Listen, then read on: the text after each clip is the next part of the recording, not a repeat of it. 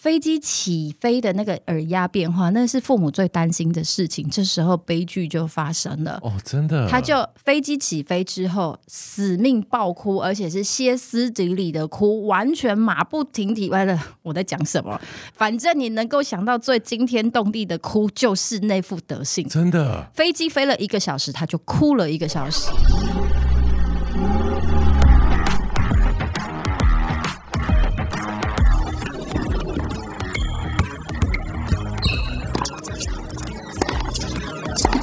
three, two, one,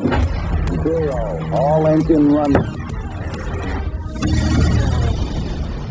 可口可乐的总裁 Brian Dyson 曾说：“生活就像抛球活动，你的手必须轮流抛掷工作、家庭、健康、朋友与精神生活的五颗球，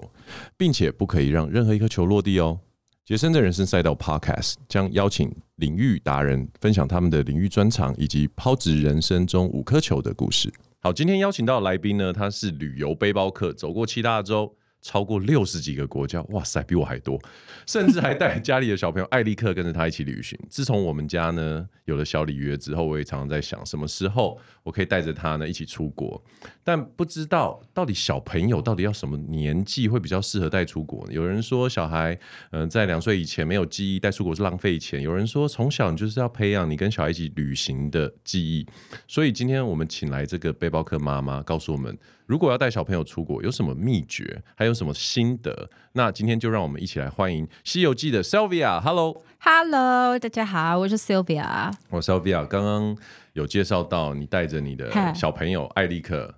几岁啊？啊，他现在眼前是两岁，快要三岁。 但是你对第一次带你的小朋友出国，他是哦，我几第岁一次他出国应该是一岁五个月的时间一吧，岁五个月因为之前疫情啊，哦，他没不办法然出去。你哎，的对，不然我可能六个月应该就带他出去。真的。 我是一个不怕死的，哎、真的，这个我我很想要听，因为身边老实说，在台湾来讲，大部分的朋友呢，应该是这么说啦，不要讲出国好了。嗯当家里有新生儿的时候，我有好多的朋友，其实在六个月以前是连家门都很少出哎，的，对，对不对？所以其实他满月开始，我带着他出去散步的时候，我妈是她不敢说什么，他有有怨念，但对是对不对说出对来。对对对，因为她知道她跟我说的也没用。 对不起，我是一个任性的女儿。任性的女儿也是任性的妈 妈，所以对，所以说在台湾这样的一个氛围之下，其嗯实当时我的小孩出生的时候，也是差不多满月，我就开始带他爬爬照，因为我们家的关系就是我跟我老婆两个自己带，所以对我们。呃，无论是出门啊，或者是工作，就势必要带着小朋嗯友，因为也也没有人可以帮忙。那哎，你的状况呢？当时为什么这么小就开始有这个起心动念要带小朋友出去走走？当然是因为自己爱跑啊，小朋友是多一份， 就是一个别 luggage 就对了。不用想得太冠冕堂皇啦。其实我觉得小孩子就是父母是什么样子，他就会有什么样的生活形态嘛。你一个父母都是家里的 couch potato，他当然他就会跟着在家里玩手机、看电视而已嘛，真的，对吧？对那我们自己本身就是喜欢往户外的，我觉得幸好啦，幸好我的兴趣算是户外。诶，我也其实很喜欢译文，可嗯是幸好我还有户外的兴趣。 ，OK，所以他出生在疫情刚好非常严重的时候，哦，对，甚至他经历过那个我们那时候全国封锁的那一段最严峻哦真的的时间， OK 所以我其实是一直等到他可能八九个月吧，终于好像慢慢有一点趋缓了。要不然在之前啊，其实我是不太，就是我没办法带他出去，但是哦对幸好幸好带他出去是。我反正也就顺理成章带他往户外走，嗯相对比较少人嘛。对，所以你会发现那一段时间，我们不是台湾，就是哎、山上一堆人，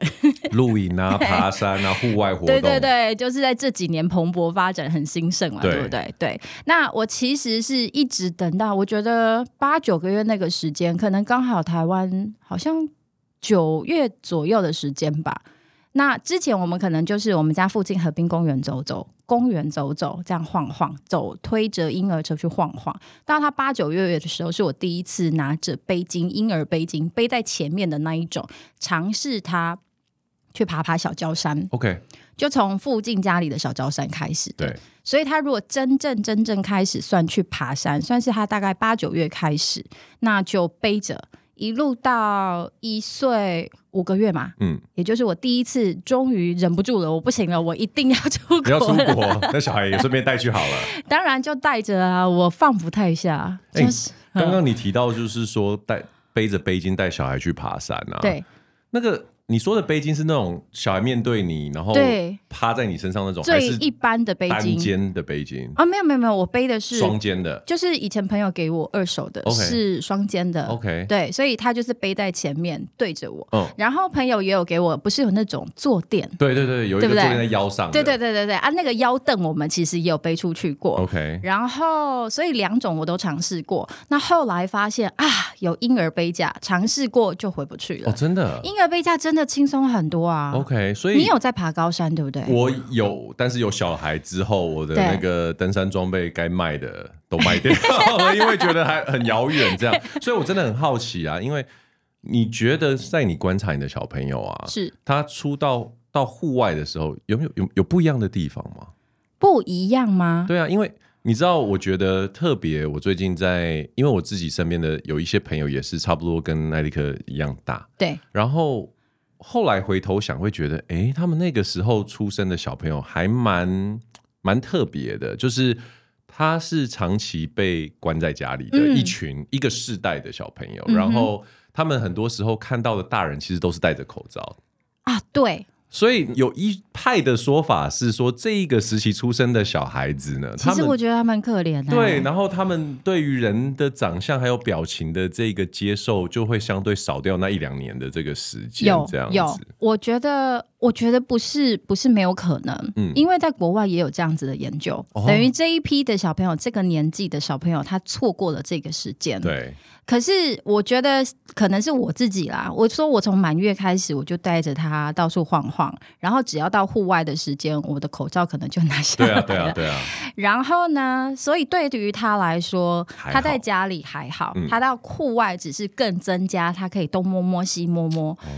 让他满足他的好奇心的时间。哦对小孩子我觉得永远充满好奇，应该不是只有我们家小孩嘛，所以他是一个很乐于去接触以触觉来学习的小孩，哦，是哦他也很喜欢爬楼梯。 ，OK，他从十一个月的时候，我们家是有楼梯的，嗯他就想要爬，大家都吓死了。十一个月，他就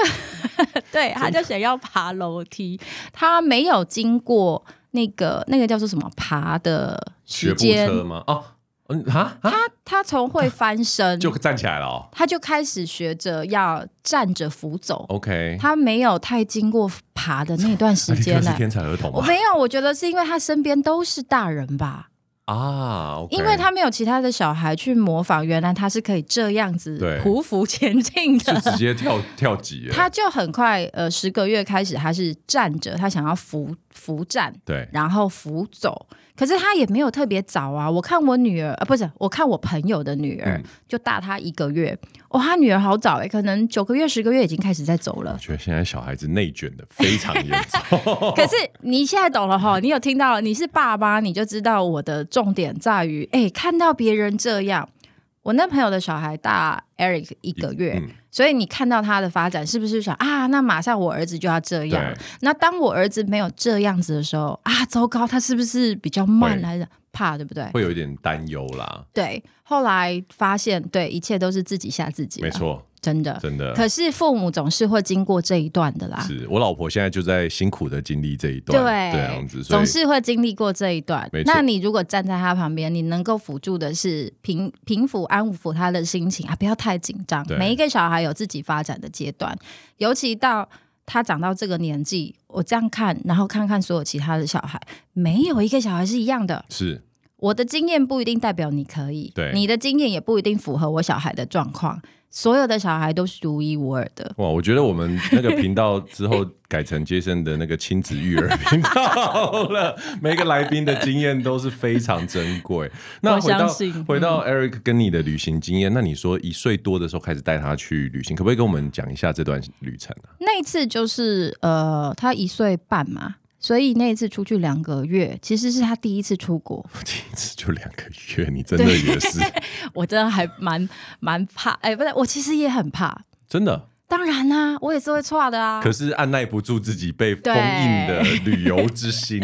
两个月去了哪里？两个月其实主要回波兰看阿公阿妈，嗯好，然后除此之外又去了法国跟英国， ，OK，对，那都在欧洲。其实会选择欧洲，还有一点，也就是我如果万一啦，小朋友真的发生生病的状况，或者是有什么状况，至少那边的医疗先进，嗯，可以马上处理。哦，哎、其实我觉得那个我们制作人好像会通灵哎、 这请来来宾的资讯好像都是我想要知道的，因为啊我前阵子才跟我老婆讲，如果对小就是小李我们家儿子要出国的话，我们其实已经安排一月份，他大概七八个月的时候我们要去温哥华了。很棒，但是其实下一个目标，我就是想要带他去欧洲，因为感觉啦，感觉起来欧嗯洲对、就是幼儿哦感觉会是比较适合。这一点真的很赞。去了欧洲，尤其是德国、瑞士，哎，其实英法反了，哎，不对，法国，尤其是法国巴黎，你觉得不它 OK 哦，嗯很不 OK？就对于幼儿，你原本还想要打个折扣，OK，谢谢你的直接，因为我就是需要知道怎么样，对啊，到底这些欧洲国家，以你带着，你看对你的小朋友出国的时间也是我差不多会想要带我小朋友去欧洲的时间，嗯，所以他们就是走不远嘛，然后他们走不远，那你婴儿推车是不是一定要带？对，因此，真正对于父呃，对于父母友善，对于育婴友善，是不是就是走道？对，那巴黎是因为它太古老了，时接，它需要对啊，你哇就是那小孩推震在。到头会坏掉吧？我真的在巴黎吓到我，吓死我！因为有一次就是顺着推着婴儿车过马路，他就坐在婴儿车上。嗯那我是一个非常乌龙的妈妈，对不能说乌龙，就是我真的很不 care。神经比较大条，呃，太大条，所以他其实常常是没有系安全带的，小孩弹出去是不是 不是弹出去。你知道那个婴儿推车推过马路，它不是会稍微有一个嗯小小的街，它不是一个明显的街。如果是明显的街 Oh 我马上停下来啊，嘛。我知道你发生什么事了，你懂意思一定是哦往前栽吧？哎我整个人是翻倒在我儿子身上、 哎，我觉得你儿子的生生存能力应 该很强，哎，就是有这种妈妈，她不得不自真己的自强。真的。哎，跟我儿子很像，因为我每次推我儿子出去的时候，我老婆说：“为什么你推车的时候，儿子都是手会抓住，然后脚顶在那个围栏那边？”我说：“嗯，儿子干得好，对对对，那一次，她真的摔到她的头，就有一个大伤口他，真的喷喷出去，我、是天哪！翻出去，然后那个地板上就摩擦擦伤、啊，对，就起石来头啊，对，起来他当然大哭嘛，嗯但是他真的就是一个你稍微哄哄他就不哭的小孩是，所以那个疤就跟着他可能两个礼拜之类的。 OK 但是呢，自从那一次之后，每一次他上婴儿车，第一件事他会自己抓安全 带。很棒，真 的有有的人说啦，父母的无能才能造就出那个不对平凡的小孩。真的，我小孩还蛮能自立自强的。所以那一次到欧洲去待了两个月之后，嗯那其实对于小朋友，你在去之前你所谓的担忧是什么？跟去之后的这个心得，可不可以跟我们分享？担，忧当然是害怕他呃飞飞机有没有问题啊，有没有水土不服啊，吃东西会不会吃不惯，他不吃啊，嗯会不会去到那边气候的变化让他不习惯生病了、啊？最怕就是生病嘛，对不对？你真的有担心吗？感觉这只是一有个， 只是 checklist 上面你会写出来，但是想说啊，应该没不会吧？没有去过的地方当然是会担心啊。他一岁的时间我有尝试过，我带他去了金门，去 了一个礼拜 OK，然后我就一个人骑机车，还不是开车哦，骑机车他背就着背在他前，他就背在我的前面，然后就骑机车。他他很乖、哦，他只要上了机车就是睡觉的时间 OK 下了车他就自己要去走，呃，要去玩。他还不太会走 OK 但是他就想要去玩。对，然后那一次搭飞机，哎，好像也还可以，所以就会想说啊，那好吧，可以试试看再带远一点的。所以一岁半的时候，我们才去了欧洲那一趟对。然后那一趟的飞行，全部两个月下来，我飞了十段飞机。天哪，就是去这个地方，去那个地方，因为可欧能洲会有就是要靠飞机嘛。对嘛？我去英国也会，诶我去法国会飞嘛，我法国再飞回来波兰也会飞嘛，所以总共来来回回，包含廉价航空，嗯我们都飞了。 OK，对，但我不是刻意自己要去试试看那个廉价航空，是刚好那个航线是啊是这样啊。好，那就试了，发现哎，诶其实廉价航空带小孩也是没有问题的。 OK，所以我其实写了两篇文章，就是在针对带小孩出门去，你要怎么样克服那个。呃我们说大魔王就是搭飞机， OK，所以这十段飞机下来，它有没有状况？大部分它是 OK 的。那它有没有一个状况？有，它有一段飞机是很可怕的，怎么说？就是我们其实长城的飞机啊，我的飞机转了两次，然后才到欧洲，所以我经过泰国，再经过德国 OK 最后到波兰。好，然后中间也都有时间。那我想的是，中间有时间可以让他休息是好的，对啊让他下飞机走走，不要一直关在密闭空间是好的。对，但是我没有，我忽略了什么？转机时间反而太长了，baby 太兴奋了， 他都不想睡觉，哦然后硬撑着很嗨，到飞机上终于睡着那了。不是可是很好吗？对嘛？这是很好，但是这是第二段飞机。。对，然后到第三段的时候，他其实那时候等飞机已经等到很累了 OK 睡了。嗯可是等到上了飞机之醒后了，反而醒了。 ，Oh my God，然后飞机起飞的那个耳压变化，那是父母最担心的事情。这时候悲剧就发生了，哦，真的，他就飞机起飞之后死命爆哭，而且是歇斯底里的哭，完全马不停蹄。完了，我在讲什么？反正你能够想到最惊天动地的哭，就是那副德 性。真的。飞机飞了一个小时，他就哭了一个 Oh 小 my 时。 god！我真的为当时坐在你附近的人 乘客对，感到，我觉得好害怕哦，你知道吗？然后一旦一旦飞机就是进入平流层，然后开始平稳之后，我马上把它抱离开，抱到后面去，看是要给他要不要吃东西，他也不要；要不要喝牛奶，他对都不要。其实他那个时候他已经累到翻掉了，就是累到他，他他就是崩溃对了他崩溃了，他崩溃了。是所以才会飞机飞了一个小时，他就哭了一个小时。我无论在后面如何的安抚，怎么样都没有办法。然后空服员他其实他也不会来帮你，他就是看着你，然后空服员没办法帮你 啊，他也没办法，对啊所以他就是坐在那边看着你。等到你回飞机上，他还是继续哭。然后对下飞机的时候，耳压不是变化，嗯更哭的更惨。哎、我都没想到这件事情，所以其实起飞 take off 的时候，小朋友是不能在你身上的。不行， Oh 哎 my 可是 god！不对，不对，不对，你的小孩两岁以下是在你身上的。哦，我以为那个篮子他要在那里面，不用。你说的是前面的那个篮子，对对对，它呃，你可搭的没有篮篮子，不是应该我也有，可是因为它长得很高，哦它 OK 已经超过那个提篮的空呃的长度 OK 所以它即使我申请了，它也没也不办行法用。哦。所以起飞跟降落的时候，小朋友是在你身上一起系对着对安对全带。对对，哦我一 OK 直都是抱着哦，那它还的。好，我以为你的小朋友是分开在另外一个地方。没，幸好它至少在我身上。 OK，你知道那一段呢、啊下飞机之后，然后旁边有一个妈妈就走过来拍拍她的头，然后就说：“baby，你辛苦了。”哦，我都快哭出来哇了，好你知道吗？真的妈妈才懂。对，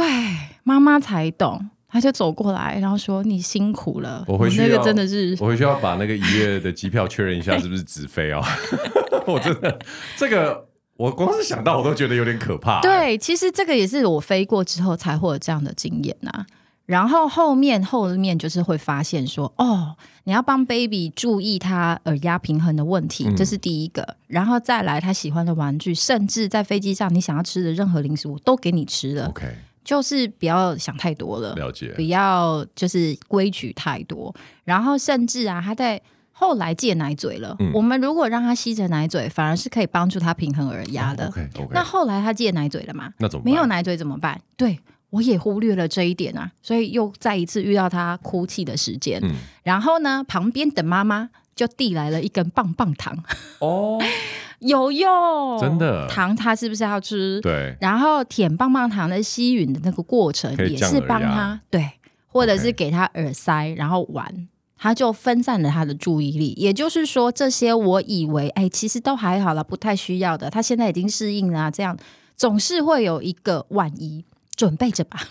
带着棒棒糖就对了。棒棒糖啊，或者是对人能够让他吸吮，然后平复耳压的，或者是平复心情、分散注意力也都好。那你这一次跟他去了两个月之后回来啊，嗯你你有觉得说，哎、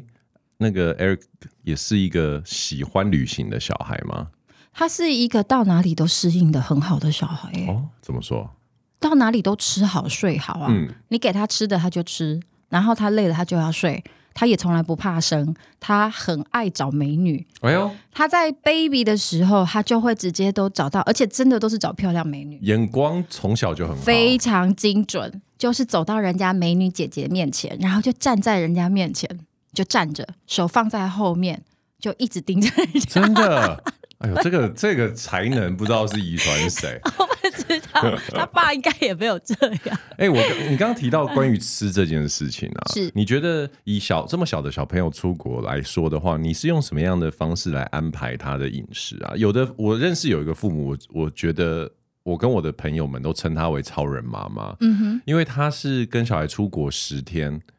她是会把十天的副食品都做好冷冻，然后带去的妈妈。我觉得那是因为他在吃副食品的阶段哎、 OK，所以你这可不可以个时间其实我觉得比较辛苦，吃副食品的时间还要带奶粉，还要副食品，嗯然后带那些离离扣扣，反而是要携带最多东西的时候。，对啊，过了这一段时间之后，就会越带越少。哦，所以你基本上是属于让 Eric 吃大人食物的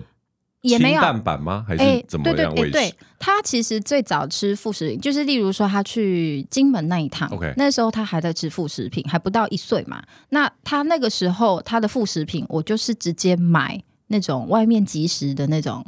哦，我知道，我知道，副食品也有直接包可以装加嘛热用的，对，加热就好。我是一个懒惰的妈妈，对，所以我就一切非常好。简我要我单要就叫好。 Peggy 好好听这一集， 不要成为一个带勤劳的妈妈。简对我来说，简单方便最重要。虽然我要带这么多东西，但是我方便处理，那我的小孩就有更多时间可以放轻松。啊也是，妈妈放轻松，小孩也可以放轻松真。的，对我如果自己在那边博音气茶，然后小孩他，哎、你还要顾小孩呢，对啊到时候真的手忙脚乱的。那你可不可对以跟我们分享一下？你看哦，以台湾或者是在国外，你去了，甚至你去了欧洲有这么多的国家嘛，嗯带着这么小的小朋友，有没有得到一些 feedback，或者是呃，在路上遇到路人啊，或者是这些外国人给你的嗯 feedback 会是什么？哎、其实带小孩出去好处很多、诶。哎、哎、怎么说？这赶快讲给我听，快点，快点。我必须先讲啦，老实话，带小孩出去真的超级累。哦 OK， OK，这一定好。的。那只要你不怕麻烦，嗯只要你不怕累，所以这一切都是没有问题的。 OK，可是带小孩出去有非常多的好处、欸，就是只会有很多优势，是不是？对，所有的小小孩，第一个他就是最好的。最好的外交官，破冰就是可以靠小孩。因为大家都说好可爱哦、这样 Eric 真子。的蛮可爱的，这个我觉得，嗯，这是他真的很可好，爱。这是第一个，然后大家就可以开始聊起来了。因为而且我们家小孩不怕生，他是自己会去找陌生人的，啊哎呦，对吧？这遗传到你吧？我 看，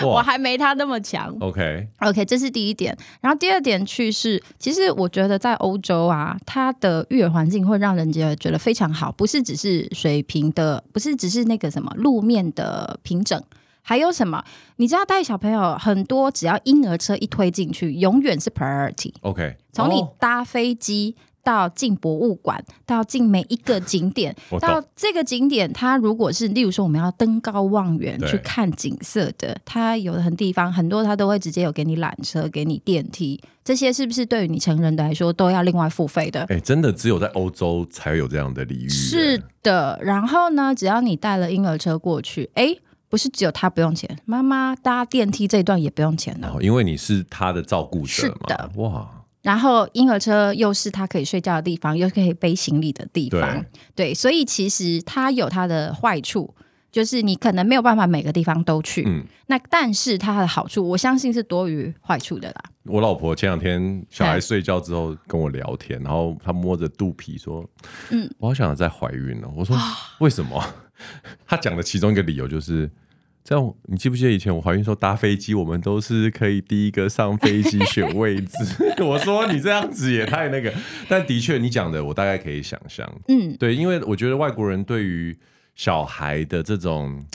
李玉真的是做到非常有感、欸，相较于日本，我觉得就比较没有这样子的一个氛围，对不对？诶，可是日本不是有超级好的育儿环境吗？就是他们在每一个地方给的那种，例如从母婴室嗯，到母婴室里面的座椅，我真的哦看到的那个照片都非常精致，还有让你那个座椅是直接可以把宝宝就放在里面，然后不会怕他跌倒的。是哦。是，哇，因为我光是想到日本那一些地铁没有电梯，我就觉得带小朋友去有点辛苦。啊这真的，这个就是伦敦跟巴黎的的状问题况，是不是就是他这种们地铁骨层太老了，对所以他们是没有电梯的，非常可怕。我就是一个人扛着 baby 加婴儿车，或者他坐在婴儿车，我就扛着婴儿车对。以前他还只有十二公斤，还行，他现在十五公斤，我应该哎、没所以我问你哦，以以你来说，你觉得最好的配备是什么？就是呃小孩背带、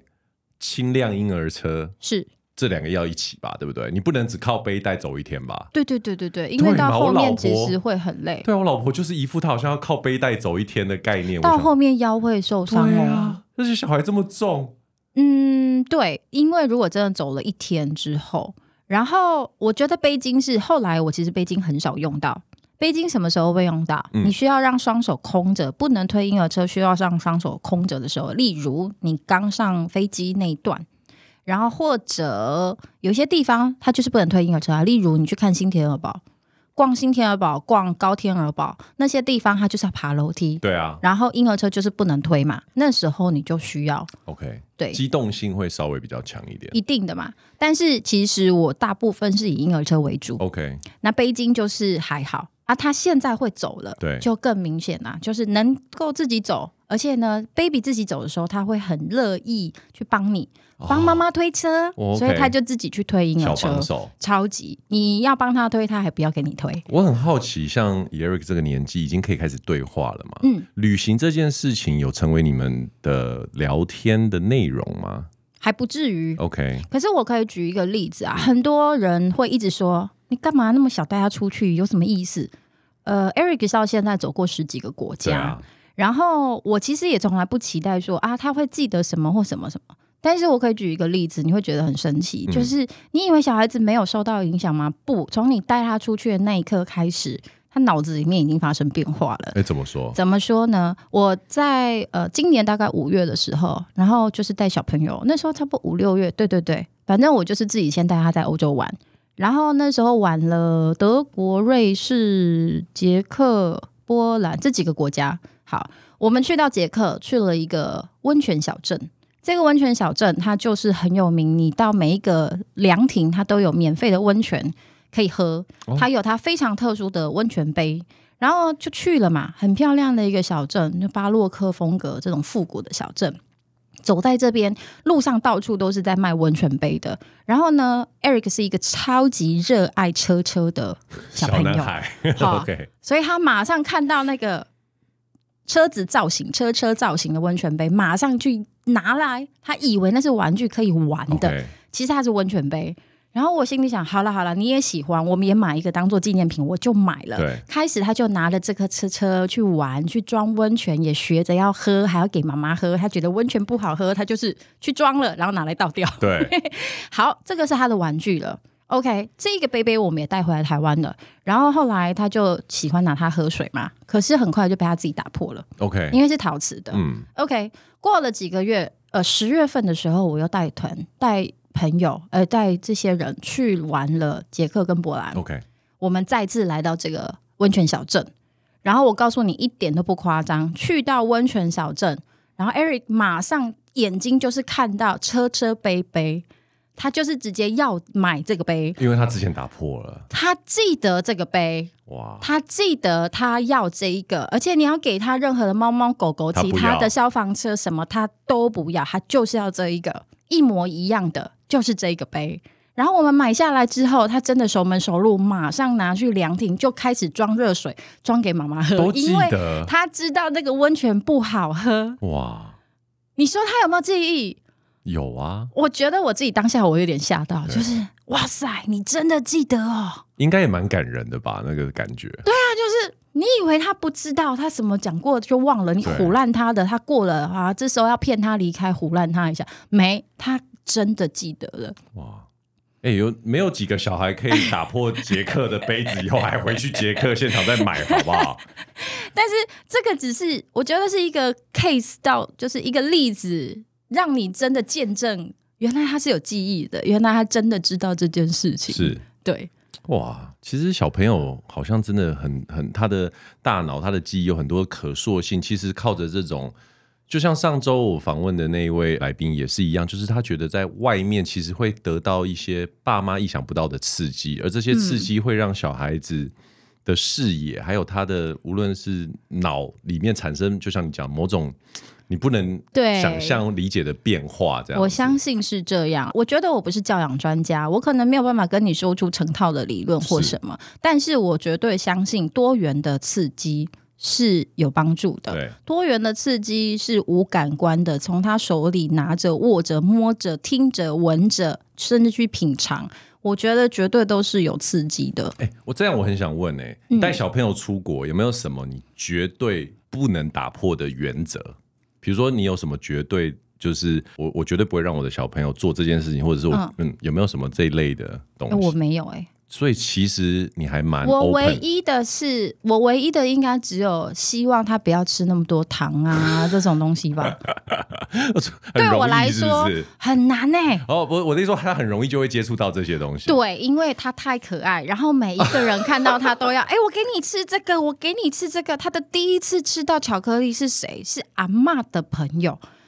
我说他还太小了，他才一岁多，不要给他吃巧克力。然后阿嬷说没有，来我们波兰就是要吃巧克力。我想全世界的阿公阿妈大概都是同一个样子 的。对， 那你又不好意思啊，是说不行，不可以。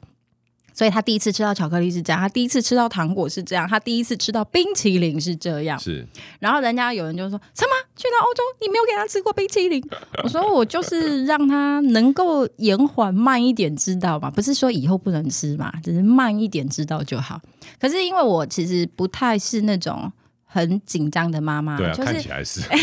是。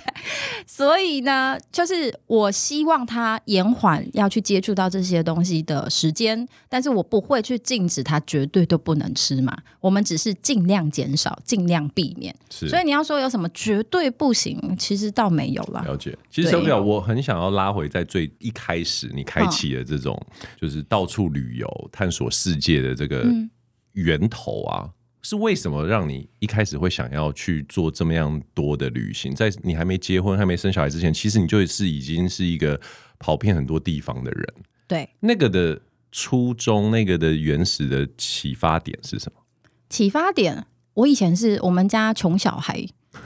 然我以为你说后我我是付千金，所以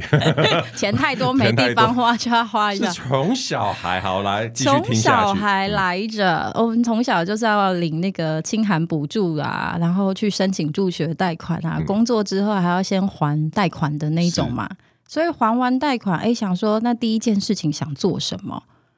然后从来没出过国啊，不然试试看好了。这到听到这边很合理啊，很正 常啊，去是了啊一次就回来继续赚钱了啊。对，只是没有想到出了一次之后就，哎，真的就停不下来了，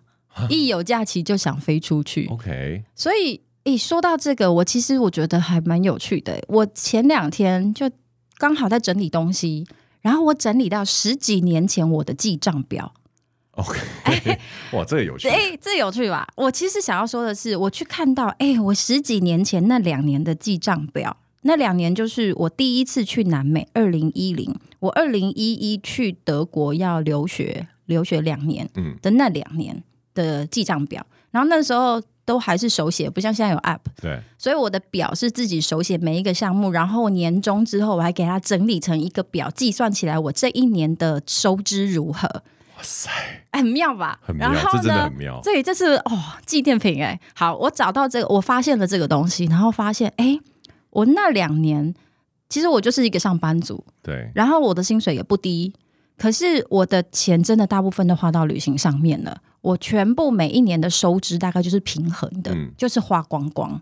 那就是呢，我唯一会有存下来的，可能那时候有存了储蓄保险之类对对的，所以我唯一有存的就是把这些钱存下来，剩下的我全部都光了。就是去旅游，对，就哇是旅行，然后生活的开销啊什么的，光了之后，我发现他们都不是说你年轻的时候钱要存下来，要干嘛对干啊嘛干嘛干嘛。对啊，然后我钱都全部花去旅行了嘛。但是其实现在有没有过得不好，也没有哎、随着你年纪的增长，你的经历增多，你的收入也会增加。可是我年轻的这些东西花出去，它全部成了我的养养分分了。没对，错，包含到我现在可以这么无限制的去做很多业外的事情。对，本业工作，不管是我本来的专业也好，或者后来，它其实都是从年轻这样累积下来的。然后你现在年纪增长，所以你现在的收入当然也会比我们那个时候要再更高。你现在有本事再存下来的，如果我那个时候都把钱就是存下来、存下来，也许我现在没有这么大的宽广的空间、欸。是是，所以年轻的时候的投资自己，以前傻傻的，我其实当然也想不出什么大道理。是真的走过这一轮，这么十几年这样下来，你再回头看，突然发现这完全没有白费的。哇，哎、这很感人哎、其实我觉得是吧现代的年轻人，很多人都会有一种焦虑，就是说在于他到底要选择一个从现在，就像你说的哦，我要存钱，不要乱花。可是这世界又这么宽广，有很多东西可以值得去探索。这个在这个平衡上面很难去抓到一个比较好的甜蜜点。我相信，尤其是在我们华人社会里面，大家都会教育你要赶快努力存钱，要那个有一个好工作，要帮自己奠定根基啊，要什么，要副业，要觉什得么你一的直玩应该是玩物丧志这样子。我以前真的，我的同事都说：“哎、你也该存点钱吧。嗯其实我不是没有存啊，我只是存的比较少一点、真的，因为而且他们又看你在享受人生嘛，对我从很年轻我就开始一直玩嘛，对然后那但是都是我工作之后的事，对大学之前没有，因为我就是没有钱嘛，所以那个玩的时间存的钱很少，还是有存，可是其实它还是一个基础。是然后我玩的东西又是另外的学习跟养分，延伸出来后面更多的兴趣、更多的冒险跟尝试。对。其实我觉得还不错、欸，我这一我这一生这样回顾起来，哎、还算不赖。真的听起来、看起来也真的都不错。那其实我为什么会开始想要问这个源头，乃至于到后面你结婚生子之后，对开始带着小朋友去旅行，我实在很好奇，就是说一个人以前这样子到处跑，呃肆无忌惮的去到处探索，嗯然后去不同的国家，跟现在带着一个小朋友，无论是就速度上啊，对广度上啊，还有不变处，一定就是有很差大的不一很样。多啊，你的心情上有没有有没有什么变化？变化吗？嗯，我觉得以前当然就是你什么都可以去尝试，什么都可以冒险。现在呢，觉得被限制了很多，你有被限制的感一觉，定有，一定有。我觉得我是在限制的框框里面去寻求最大变化的人。哦，OK，这一句话从我十八岁的时候我就这么形容自己了是。我是一个在框框里面寻求最大变化的人，只是我这个框框可能越来越大了。你是因为你会把它撑大， 对我我可以感觉得出来是这样，因为我自己为什么会对这个问题非常有兴趣的原因，是因为就我自己而言，我以前也是很、嗯呃到处跑，做很多事情，对，然后有很多人都告诉我，因为我算是比较晚婚生小孩，我四十岁才生小孩嘛，你比我还早呢。 真的哦，哇塞，偶像。然后所以就会有很多人开始在恐吓我、嗯啊，你你现在对不对？玩这个玩那个，以后等你小孩出生了，我跟你对讲，你就是要认命啊，怎么样？怎么真样？的，每个人都这么跟我说，因为我你很大概要牺牲个几年呐、啊？你要、啊 对对对你要牺牲个几年呐、对，我其实就是因为我不想牺牲这几年嘛。没错。然后，但是在问题是我也是初为人父嘛，所以对在这个过程当中，我也是在想，哎，我是真的会需要去牺牲吗？嗯，但是到目前为止，虽然我小孩还没有那么大，但是我就觉得说，我好像可以看到那个隧道的光已经出现，就是我我不太需要像我身边的朋友他们去做出这样子的，有点像是坐牢两三年的感觉。啊对对，我觉得我比较会认同你的这样子的一个做法，就是嗯，应该这么说，我觉得小孩子是来这个世界跟着大人生活的，而不是对大人开始为了跟着小孩去过日子。我不是为了小孩过日子的。对，所以我就我就对啊，听到你这样讲的时候，然后我就觉得说，在看了你的旅游跟小孩子的这些互动的影片跟照片，我觉得哎，似乎可以去想象说，以后我带我自己儿子，然后出国，无论我老婆有来或者是没有来、a n y w a y s 我觉得无论是出到国外，或者是去爬个山，对感觉都是都是可行的，都是可行的，真的不用为自己设限。我觉得有了小孩之后，当然你会有很多的限制啊，例如我现在可能不太敢，还不敢带他去非洲吧， OK，好太落后的地方，也许对对对，或者是我现在会担心他会有高度反应或什么的。我们现在会担心的还有包含以后有没有赚到小孩子基金，我觉得这都是你身为父母你会担我也心开始的。在想这件事这了，没有办法，这没有办法。可是我还是说啦，就是即使如此，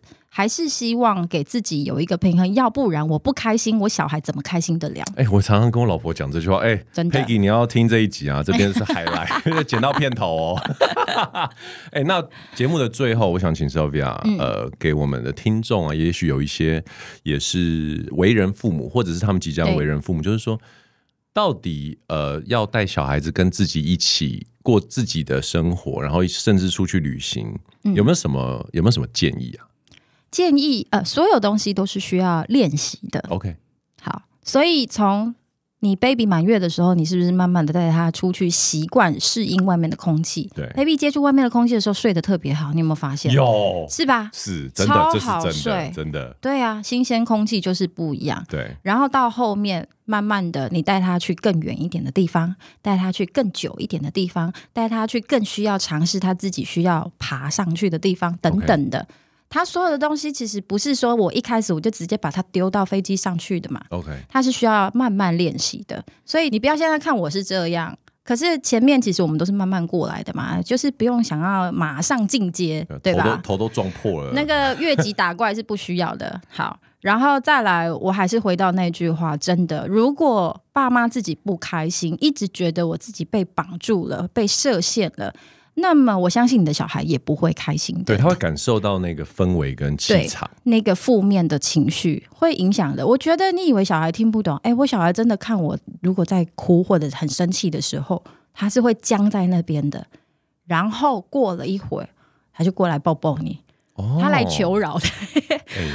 但是我的意思是说，你以为他不懂，你说的事情他都懂、哎，我也觉得，因为最近我我我这边对前前几天发生一件事情，我跟我老婆就是吵架啊哈稍微吵架。对，然后我儿子那时候就是在那边欢呐、哎哎嗯哎嗯哎。嗯然后我跟我老婆在吵架的时候，我小孩子是安静静的，有对，没有？他其实你会以为就是说他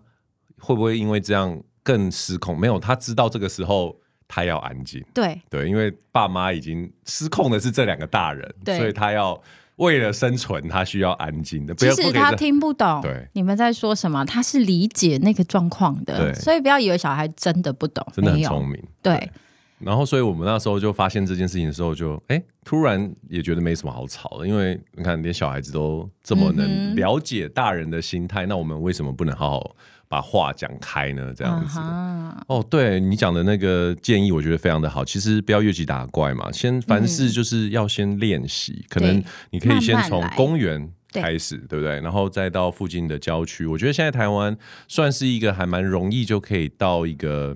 比如说草地呀、很容易，啊对啊，河滨啊等等这样的地方，我觉得你只要开始去发现小朋友对于新鲜事物、新鲜的空气，嗯是会有一种嘖很奇怪的，怎么讲？他只要换一个环境就好，也对不用想着说我要马上带他出国去，要花很多钱，对没对对，对对对他只要换个环境就有不一样你了。看到他眼神的光芒，你大概就会知道说，嗯，对这就是应该要做的事情。对，哎、今天非常谢谢 Sylvia 来到我们的节目哦。我觉得身为新手 爸爸，我最喜欢来宾呢，有没有得到力量 了？是是可以访问，又可以给我很多的 tips 的特前别辈前辈的经验是真的可以真的，真的好，对我们希望下次还可以在更多你的呃平台上面看到你嗯跟小朋友啊一起出国，或者是挑战新鲜事物的这些分享。那希望下次好的有机会再来哦。好 OK，一定我是 Jason，嗨，我是 Sylvia，下次见喽，拜拜。拜拜。